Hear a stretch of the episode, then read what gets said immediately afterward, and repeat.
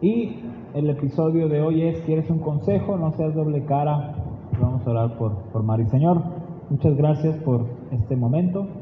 Ahora encomendamos este mensaje a ti, Señor. Queremos darte las gracias porque tú has hablado a través de esta serie y tú seguirás hablando. Ahora te pedimos que lo hagas a través de ella, que la uses y que podamos estar atentos a, al mensaje. En el nombre de Jesús, amén.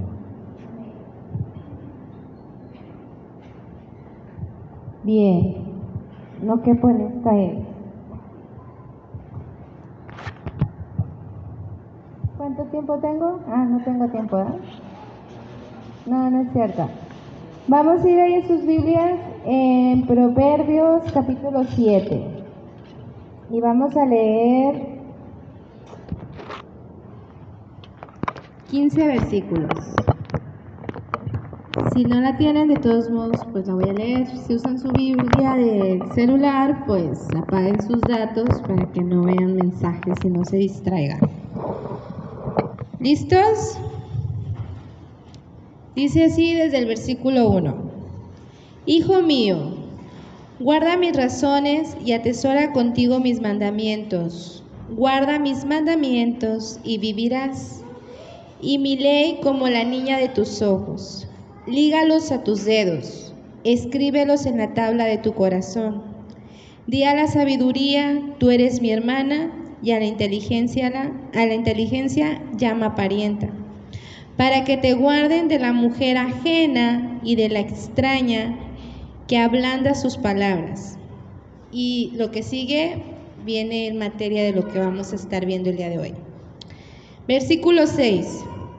Porque mirando yo por la ventana de mi casa, por mi celosía, vi entre los simples, consideré entre los jóvenes a un joven falto de entendimiento el cual pasaba por la calle y junto a la, pasaba junto a la calle, por la calle junto a la esquina, e iba camino a la casa de ella, a la tarde del día cuando ya oscurecía, en la oscuridad y tinieblas de la noche, cuando he aquí una mujer le sale al encuentro, con atavío de ramera y astuta de corazón, alborotadora y rencillosa sus pies no pueden estar en casa, unas veces está en la calle, otras veces en las plazas, acechando por todas las esquinas.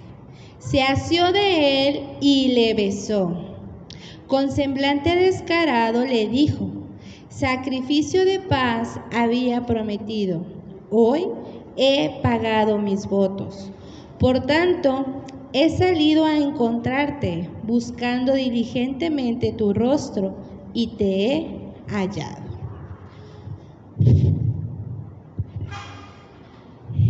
Esta porción dirán, ay, ¿de qué vamos a hablar ahora? ¿Qué tiene que ver con doble cara? ¿Qué tiene que ver con ese consejo?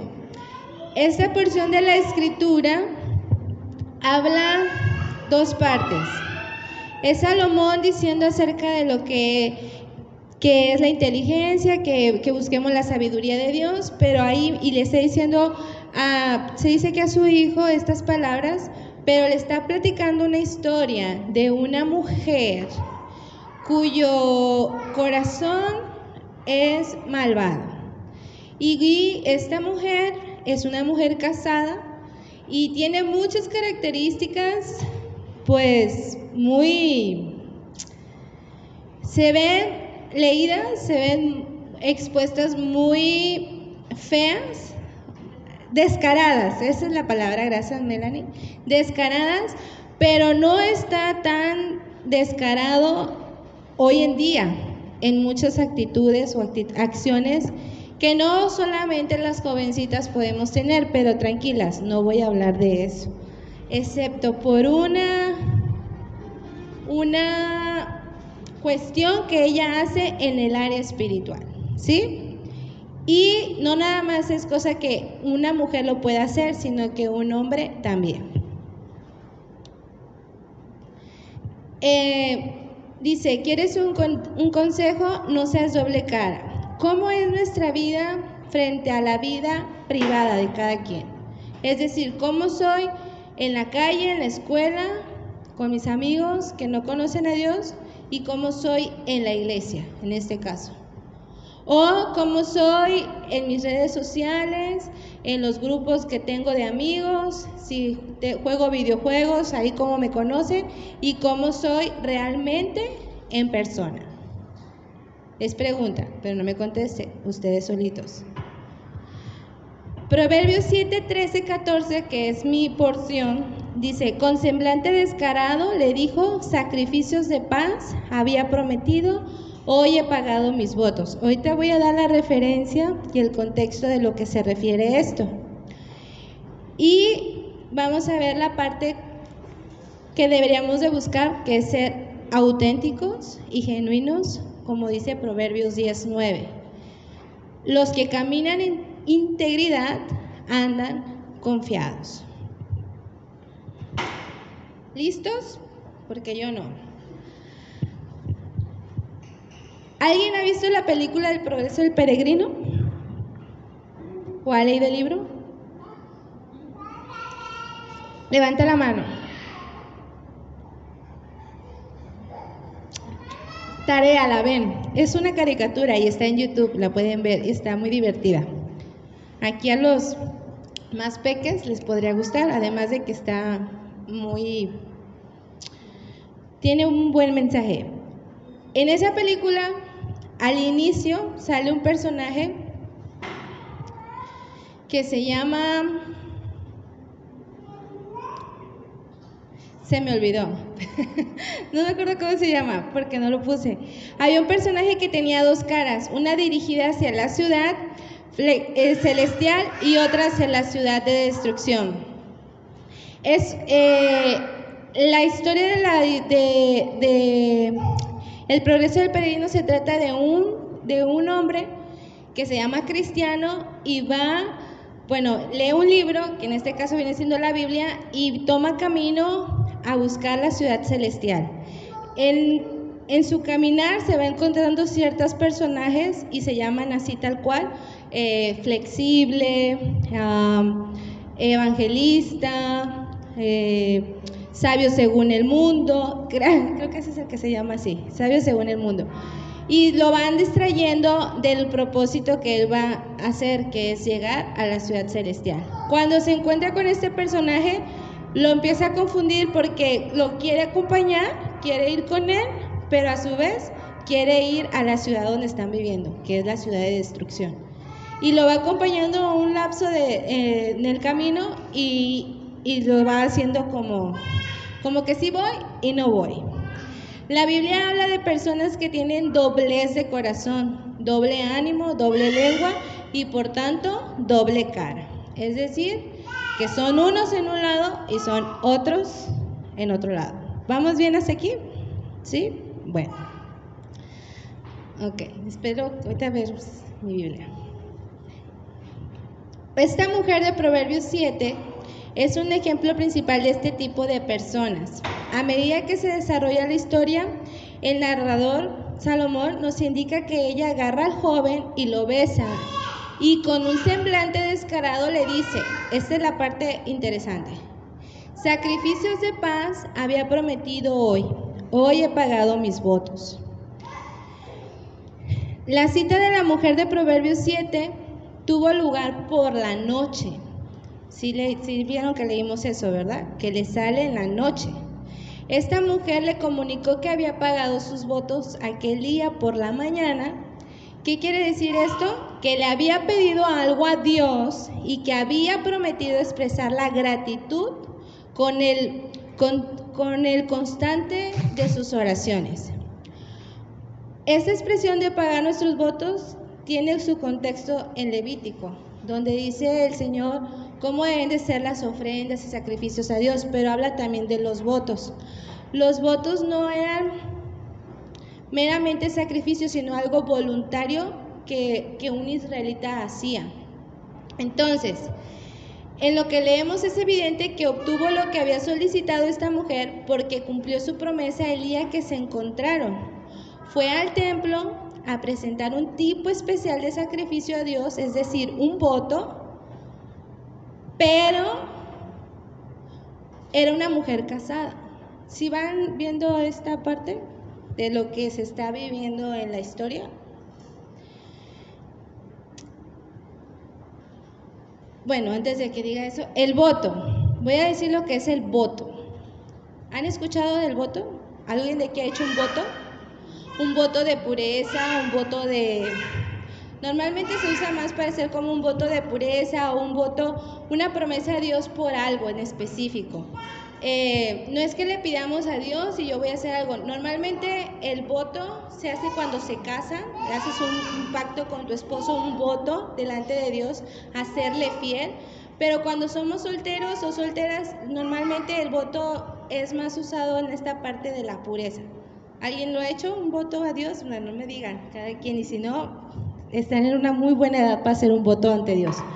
Y si no, les voy a decir lo que es. El voto es un acto diferente a lo que Dios pedía con las ofrendas o sacrificios por el pecado.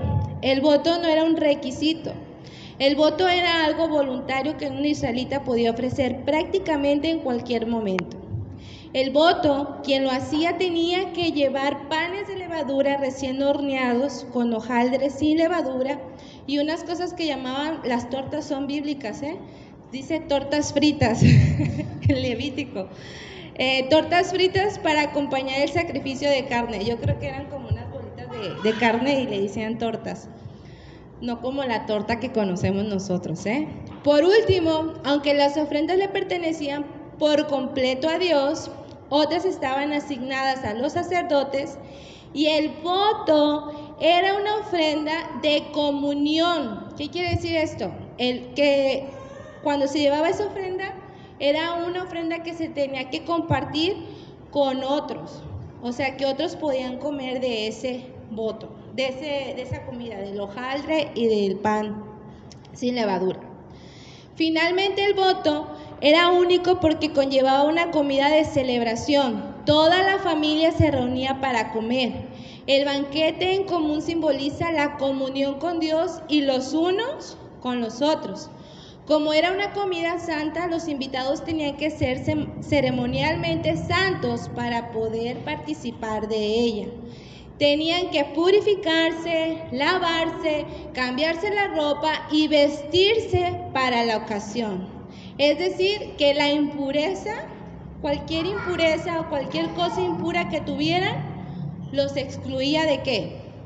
De la ceremonia del voto. ¿Hasta aquí vamos bien? Sí. Y hasta aquí va a ser una pausa.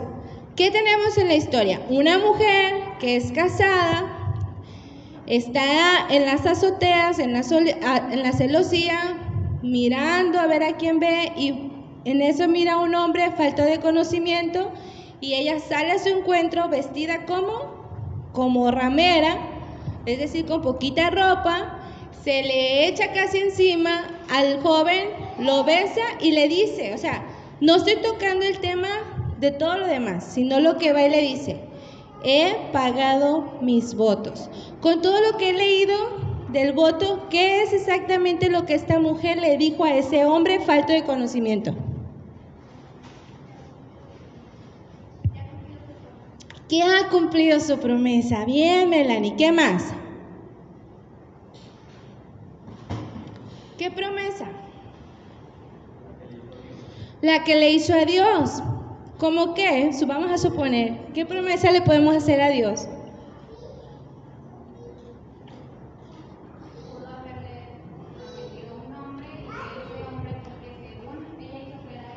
que él era. Bien, Brendita. Aquí vamos a hacer lo que sea le pudo haber prometido a Dios. Le está diciendo a ese hombre que ha orado por él, que ha pedido por él, que es el hombre por el que le había estado pidiendo al Señor, que está segura que ha estado orando semanas, años por él, que se ha guardado su cuerpo y sus ojos y todo para él ha hecho esa, esa gratitud de ir con Dios y decirle, gracias Dios por este hombre que ya me lo diste. Se suponía que el voto ofrecido era santo, de comunión, de unidad con Dios. Pero esta mujer lo usó como una astuta estrategia para incitar al joven a ir a su casa. Sospecho yo, sospecho que anteriormente le hizo creer a este joven que iba a realizar este tipo de sacrificio. Tal vez lo sedujo diciéndole que su amistad era la respuesta a sus oraciones, que él era la razón por la que ella había hecho este voto. Es muy probable que le advirtiera que que no se que se unía a ella, si no se unía a ella estaría sola para celebrar el banquete y la comida se desperdiciaría. Posiblemente lo presionó insinuando que si no lo ayudaba a cumplir con su obligación de participar de este voto, sus esperanzas se frustrarían, su trabajo no serviría para nada y su, y su ofrenda se echaría a perder. Es bastante obvio que el sacrificio de esta mujer estaba más motivado por su deseo de tener comunión y unión con el joven que con Dios. Esta mujer era una mujer casada, ya lo dije, su esposo estaba de viaje. Y tengo algunas preguntas. ¿Por qué escogió pues ese día para presentar un tipo de sacrificio que requería una, una unidad, una comunión? ¿Por qué se tomó la molestia de preparar el pan, el hojaldre, la carne y todas estas delicias del banquete? ¿Por qué acudir ese día al templo? de no ser porque ya tenía en mente la seducción. ¿Y por qué pasó el joven por el barrio de ella esa noche en particular? Si, si no es porque a lo mejor la historia no lo dice, pero también sospecho y creo que muy probable ya había platicado con él o ya lo había visto y entonces él andaba ahí, merodeando el lugar donde vivía ella. Cuando ella lo vio, porque confirmó que la comida de comunión esperaba a la mesa, si no es porque ya él iba a asistir. Todo aquello que ya mencioné no ocurrió por casualidad, jóvenes. Todo lo que nos va narrando la historia no ocurrió por casualidad. Para, mí es evidente que el sacrificio al voto formaba parte de un plan astuto y manipulador. Es decir, un plan con doblez. Un plan con doble cara. Porque ella era una mujer casada y se estaba haciendo pasar por una mujer soltera. Se estaba haciendo era una mujer casada que le pertenecía a un hombre y estaba haciéndose pasar por una mujer que necesitaba a un hombre. ¿Sí? Y usa esta parte espiritual de decir, yo ya he orado, o sea, el hombre que tengo, pues no es lo que pedí, tú sí eres lo que pedí. La cara de esta mujer mostró, la cara que esta mujer mostró cuando adoraba a Dios con las personas no era la misma, no era el mismo rostro insolente y seductor que mostró en la calle, en lo oculto, en lo oscuro, en esa calle trasera de las sombras. Era una mujer falsa, era una hipócrita una mujer de doble cara. La mujer de Proverbios 7 era una hipócrita, esa es la parte que vamos a ver siguiente. Su conducta religiosa era una farsa. Hasta aquí. Quizás los chicos pueden decir, los hombres, a ver, levante la mano los hombres. Los hombres, nomás dila, uh los hombres. Hasta aquí quizás los chicos pueden decir, ¡uh! ¡Qué bien, qué bien! Esto es solo para las mujeres. Solo las mujeres son hipócritas. ¿Pensaron eso? solo las mujeres, pues ahí está hablando de una mujer. Nosotros, pobrecitos de nosotros, nomás hay que ser bien sabios, hay que estar bien conociendo la palabra para que no nos engañe una mujer como esta. Sí, sí es cierto, eso es parte de... Esto es solo para chicas, esto de ser hipócrita o doble cara es para chicas. ¿Será esto cierto? ¿Esta actitud que tuvo esta mujer solamente lo es, será de mujeres? No.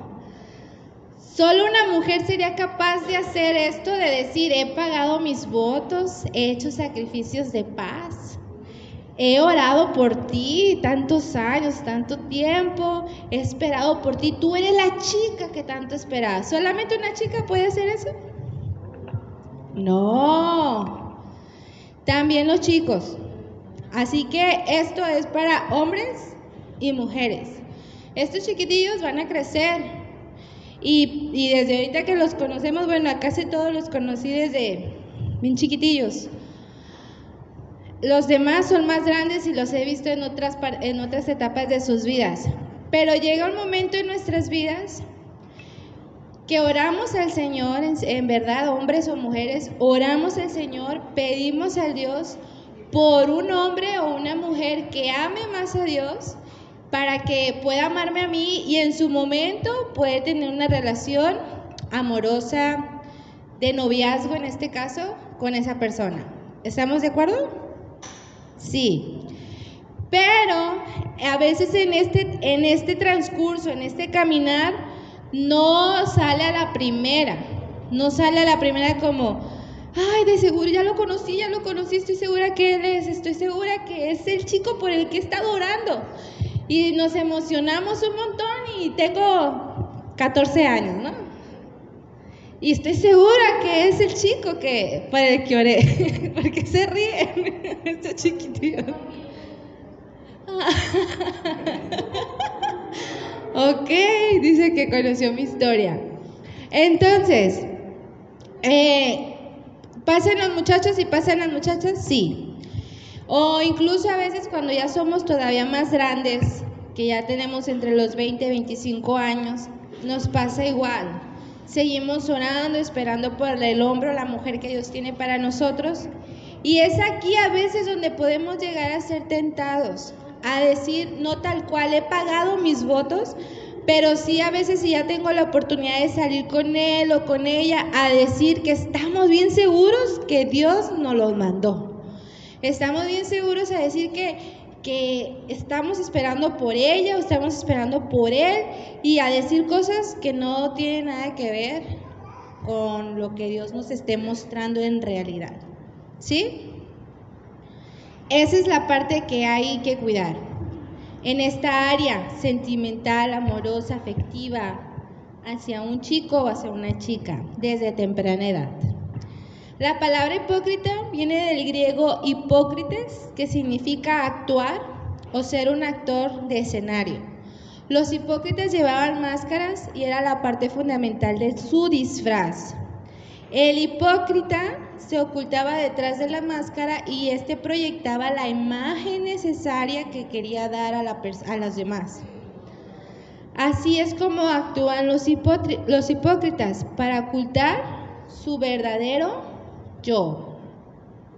Hipócrita es alguien que de manera habitual muestra ser que es una buena persona cuando en realidad consiste en que no es que no lo sea, pero está actuando de doble manera o triple o muchas, o muchas formas.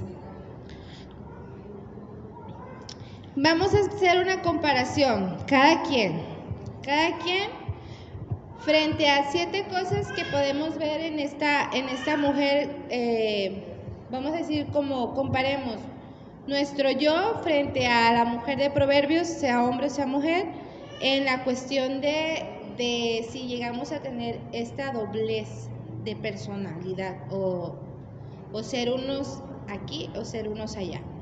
Siete características de una mujer y un hombre de dos caras. Hay un personaje, yo no lo conocía, la verdad, porque me gusta más lo de los Avengers y más que los cómics. No, más que los de DC Comics. Si me ayudan en eso está mejor, porque no sé bien. Pero hay un personaje, ese sí se los quería poner, que es de DC Comic, que se llama Doble Cara. ¿Sí lo conocen? Se los voy a enseñar. Voy a voltear la compu.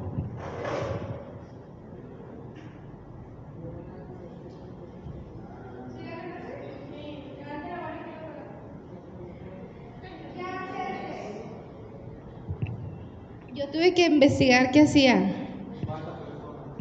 Tiene una moneda, carga una moneda y de doble cara. Cuando la tira al aire y cae la cara buena, actúa bueno ante la sociedad. Pero si la cara cae mala, actúa malo matando a los demás. ¿Sí? Ahorita voy a hablarles de ese personaje, que no es el punto. La primera característica es la contradicción. ¿Qué es la contradicción? Pues se contradice con lo que dice, ¿no? Un hipócrita es alguien que finge honrar al Señor con sus labios, pero cuyo corazón está lejos de Él, y lo dice Mateo 15:8. Existe una discordancia fundamental entre quién es cuando las personas están mirando y cómo actúa cuando no. Jesús declaró en Mateo 23, 27 y 28 específicamente a un grupo de, hombres. Dice, hay de ustedes, escribas y fariseos hipócritas, porque son semejantes a sepulcros blanqueados que por fuera a la verdad se muestran hermosos, mas por dentro están llenos de huesos de muertos y de toda inmundicia. Así también ustedes por fuera la verdad os muestran justicia a los hombres, pero por dentro están llenos de hipocresía e iniquidad.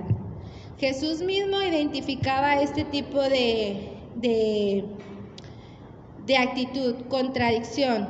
Eh, querían mostrarse buenos, pero en realidad por dentro estaban podridos. Es lo que estamos viendo aquí. En esta parte de contradicción es extremadamente lista o listo a la hora de engañar.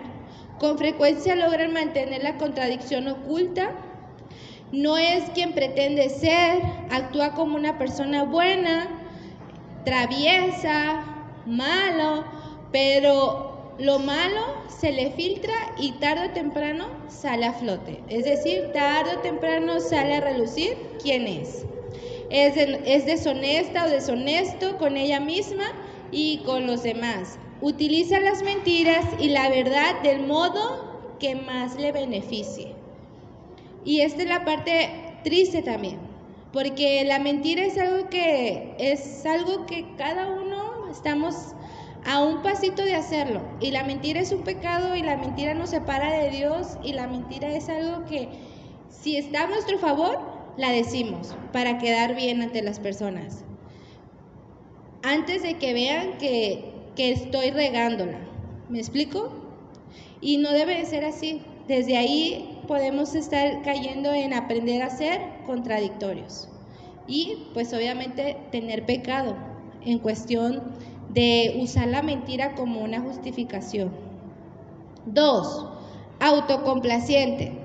Mateo 23, 25 dice, hay de vosotros, escribas fariseos, hipócritas. De hecho, Mateo es un libro que vamos a encontrar como siete, ocho veces casi seguiditas, las veces que Jesús les dice hipócritas a este tipo de, de, hombres y en acciones diferentes. Y esta es otra.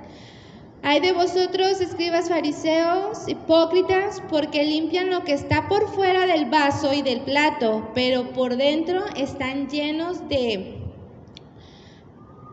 de arrobo y de injusticia. La hipocresía, jóvenes, ama más el placer que a Dios. Ama más lo que le cause placer, lo que le cause eh, satisfacción que a Dios mismo. Segunda de Timoteo 3, 4 al 5 dice, traicionarán a sus amigos, serán imprudentes, se llenarán de soberbia y amarán el placer en lugar de amar a Dios.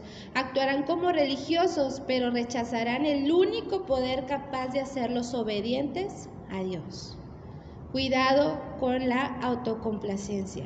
Es parte de la doblez, del, ser hipócritas o ser doble cara.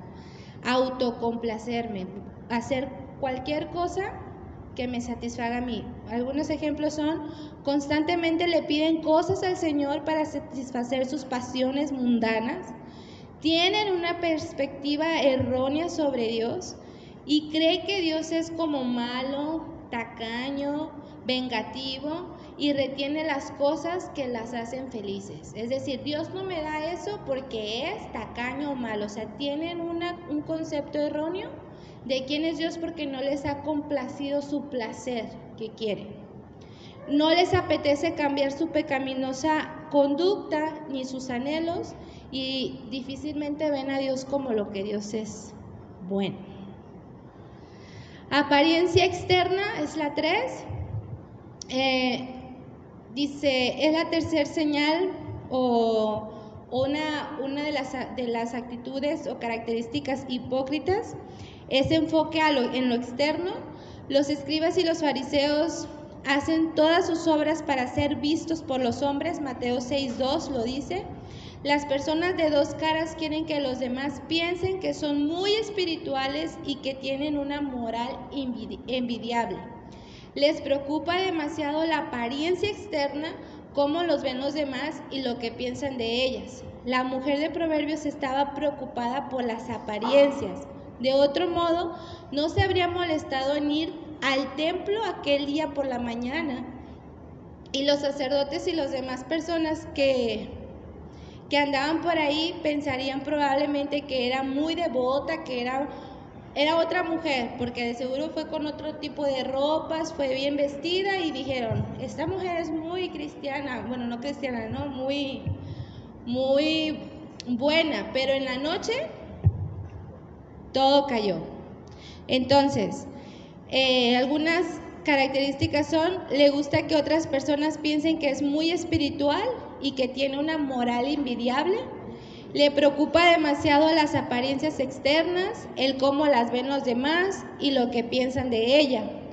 Cultiva su imagen de buen hombre, de buen joven o de una buena mujer espiritual, o en este caso cristiana. Pero en realidad solamente es una apariencia externa y no realmente la realidad de su corazón. Cuatro. La otra característica es la obediencia parcial. A veces quise, quise poner esos porque creemos que la palabra hipócrita nomás es la actuación y no, tiene varias cosas. Si lo pueden ver, estamos viendo que es la contradicción, autocomplacencia, autocomplacencia eh, la, la apariencia externa pero esta de obediencia parcial es muy, muy, ¿cómo les digo? Se los voy a decir tal cual. Cuando estaba más joven, obviamente ahorita ya tengo 33 años, 34, perdón, voy a cumplir 35.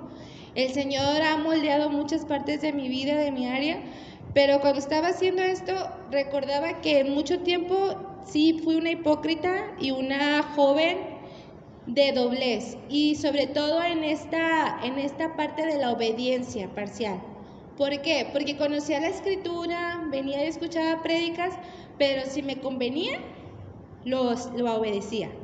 Pero si no me gustaba y no me agradaba, me lo sacudía. Y eso, esa es una característica y una actitud hipócrita también. ¿Sí? Eh, hubiera querido que me hubieran explicado eso porque a veces uno no lo entiende y ni cree que está pecando en ese sentido. Porque creemos que Dios me está hablando esto, solamente me está hablando eso. Lo que me diga el hermano, la hermana, lo que predique en el domingo, no. Porque no me convenía, porque no, no era una obediencia eh, íntegra, sino una obediencia a lo que yo quería obedecer y si me convenía lo obedecía y si no, no lo obedecía.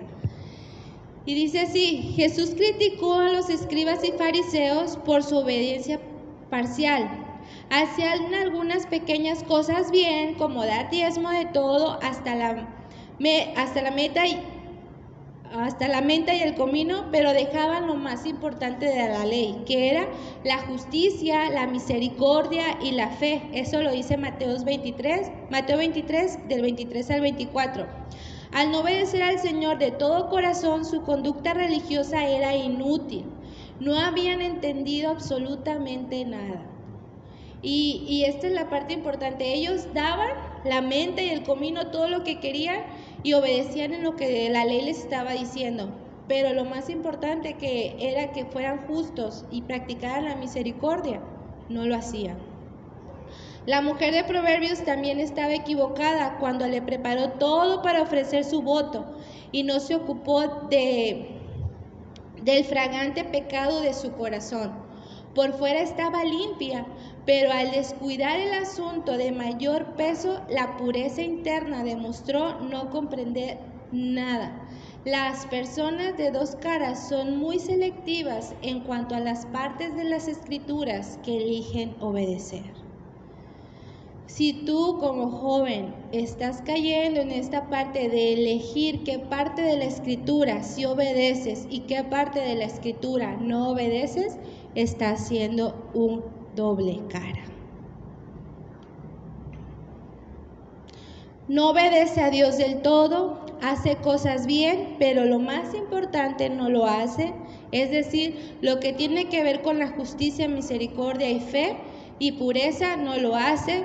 Son muy selectivos en cuanto a las partes de la escritura que eligen obedecer, no lo que el Señor les está pidiendo, sino lo que elegimos para obedecer. Y eso es una actitud hipócrita. Si quieren un consejo en esa área, no sean de doble cara. Obedezcamos la palabra integral en lo más que se pueda. ¿Ya empezó arriba?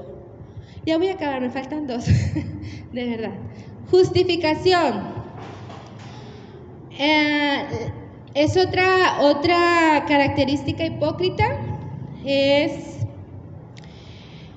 Racionalizar o justificar el pecado es la quinta señal de la hipocresía. Los escribas y los fariseos eran maestros en esto. Sacaban, eh, sacaban escapatorias y argumentos para justificar su desobediencia a Dios. Jesús los acusó de anular la palabra de Dios con sus ingeniosas racionalizaciones. Mateo 15, 3 al 6 lo dice. A lo largo de los años he oído innumerables excusas para la inmoralidad y la impureza. Las he escuchado y yo misma en, su tiempo las usé también. Eh, como hoy podemos escuchar mucho decir, es que si Dios es amor, ¿por qué, por qué no podemos eh, vivir en unión libre? ¿Por qué si Dios es amor, por qué no podemos practicar o tener sexo? Porque si Dios es amor, tú en tu casa y yo en la mía y bien felices. ¿Sí me explico? Que al cabo al final nos vamos a casar, o algún momento nos vamos a casar. O la otra, no me voy a casar nunca, pues qué importa, pues estoy conociendo a muchas chiquillas o a muchos chiquillos, que al cabo Dios no, me, no va a querer que me case. Y empezamos a justificar, a sacar justificaciones y esta palabra, racionalizar. Todo eh, lo que se pueda para justificar mi conducta inmoral o mi conducta de impureza sexual. Dice, mm,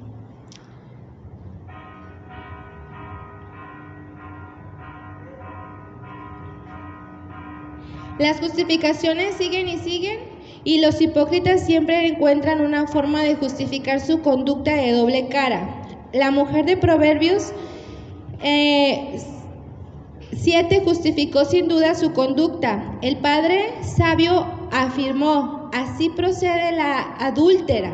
Come, se limpia la boca y afirma, nada malo he cometido. Es lo que afirmó eh, Salomón en Proverbios 30-20. Racionaliza y justifica el pecado sacan escapatorias de argumentos para justificar su desobediencia a Dios y así procede la adúltera, come, se limpia la boca y afirma que nada ha cometido. 6. La indiferencia o también conocido como desdén, es así como, como ver por debajo a los demás. Los hipócritas están llenos de desdén o de indiferencia hacia los demás, miran a los demás por encima del hombro, Lucas 18, 11 al 12, ven dice, ven la mota del ojo de otra persona, pero no notan la viga que tienen. Es como, ven todo lo demás, o ellos son perfectos y todos están por debajo de él, y tienen altas expectativas, nada realistas de lo que otros deberían hacer. Pero no están dispuestos a aplicar el mismo estándar para sí mismas. Es decir, a todos los califico en uno, pero para mí no, porque pues me faltaría como mucho llegar ahí, ¿no? Son sumamente críticos cuando otros caen en pecado, piensan con santurranería o, o muy ¿cómo se dice? Como ponen mucho el dedo en el pecado de otros o cosas que están haciendo mal, pero cuando ya ellos son los que están pecando, pues no quieren, no quieren esa misma medida o, o la misma forma en que lo hicieron. Se ofenden con facilidad también. Eh, ven la paja del... Ah, no, ya tienen. Tienen altas expectativas de lo que otros deberían hacer, pero ese estándar no lo aplica en ellos. Critican cruelmente cuando otros caen y sienten rencor hacia cualquiera que intente enseñarles o corregirlos. Y pues ya lo dije, se ofenden con facilidad. La última y la que engloba todo. Esta le puse, se llama así, camaleón. Tal cual, joven. Este engloba todo. No podría ponerle, ¿quieres un consejo? No seas camaleón, ¿verdad? Porque no le iban a entender. Pero ¿cuál es la característica de un camaleón? Cambia de color según donde esté parado y donde esté en su lugar. Es, para mí sería la expresión completa de un hipócrita. El hipócrita es como los camaleones, tal cual. Es un bonito animal, pero es muy hipócrita. no, es muy camuflajeable. Se puede poner del color que sea con tal de que no sea atacado por otros animales que se lo quieran comer o para defenderse o por protección o por lo que sea, él va a ponerse del color que sea necesario. Es una creación de Dios, pero puede expresarnos mucho lo que podríamos nosotros estar en muchas áreas de nuestra vida quizás viviendo. El camaleón cambia de color según su entorno, solo es espiritual como la situación lo exige.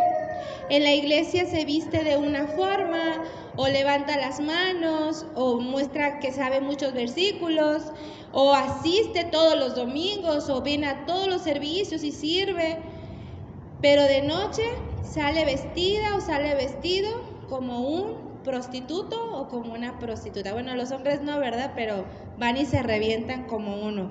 O sea, no puedo englobarlo.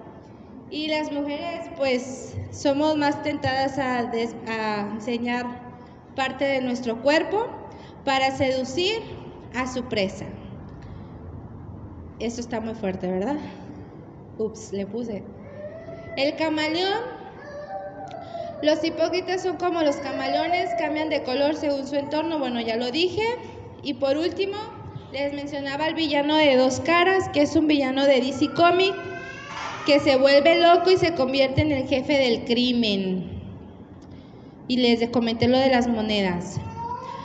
Hagamos un cambio radical e inmediato, jovencita y jovencito, en nuestras vidas. El Señor menosprecia la conducta hipócrita, téngalo en mente, guárdenlo en su corazón.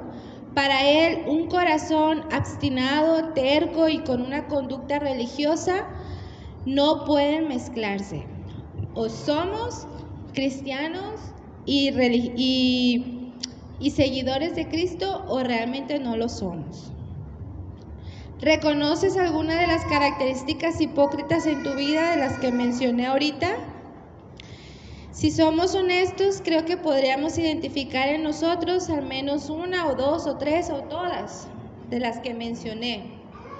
Si es así, pues pidamos al Señor que nos ayude a que vuelva nuestro corazón a Él, que en realidad podamos ser joven, una joven o un joven auténtico al Señor y que podamos eh, obedecerlo íntegramente. Por último, Santiago 4, 3 al 8 dice, piden y no reciben porque piden mal para gastar en vuestros deleites. Adúlteros y adúlteras, ¿no saben que la amistad del mundo es enemistad con Dios? Cualquiera pues que quiere ser amigo del mundo se constituye enemigo de Dios. ¿Piensan que la escritura dice sin causa ese espíritu que mora en nosotros codicia para envidia? Mas él, mas da mayor gracia. Por esto dice, Dios resiste a los soberbios y da gracia a los humildes. Sometidos pues a Dios, resistir al diablo y de vosotros huirá. Allegados a Dios y Él se allegará a nosotros. Pecadores, limpiar las manos y vosotros de doblado ánimo purificar nuestros corazones. Oremos. Señor, te damos gracias por este tiempo, por tu palabra, Señor, que sin duda habla nuestras vidas.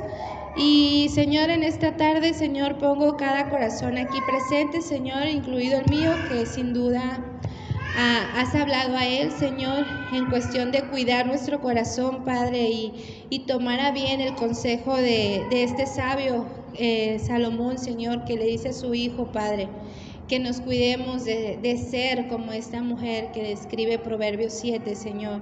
Que cada uno aquí, Señor, podamos ser cuidadosos, Señor, y podamos ser auténticos delante de ti, Señor. Y que si hay algún rasgo, alguna características. Sé que las que mencioné son algunas, pero puede haber otras áreas de nuestras vidas, Señor, en donde estemos siendo eh, de doble cara o estemos dando doble ánimo doble cualquier cosa, Señor, que no sea lo genuino delante de ti, Señor. Perdónanos, Padre. Te pedimos perdón, Señor, cada uno en lo personal, Señor y que nos ayudes a través de tu palabra, que nos ayudes a través de tu Espíritu Santo, Señor, a ser verdaderos hijos tuyos, Señor. Te lo pedimos y acudimos a ti, Señor, sabiendo que eres tú el que nos ayuda. En el poderoso nombre de tu Hijo amado Jesucristo. Amén.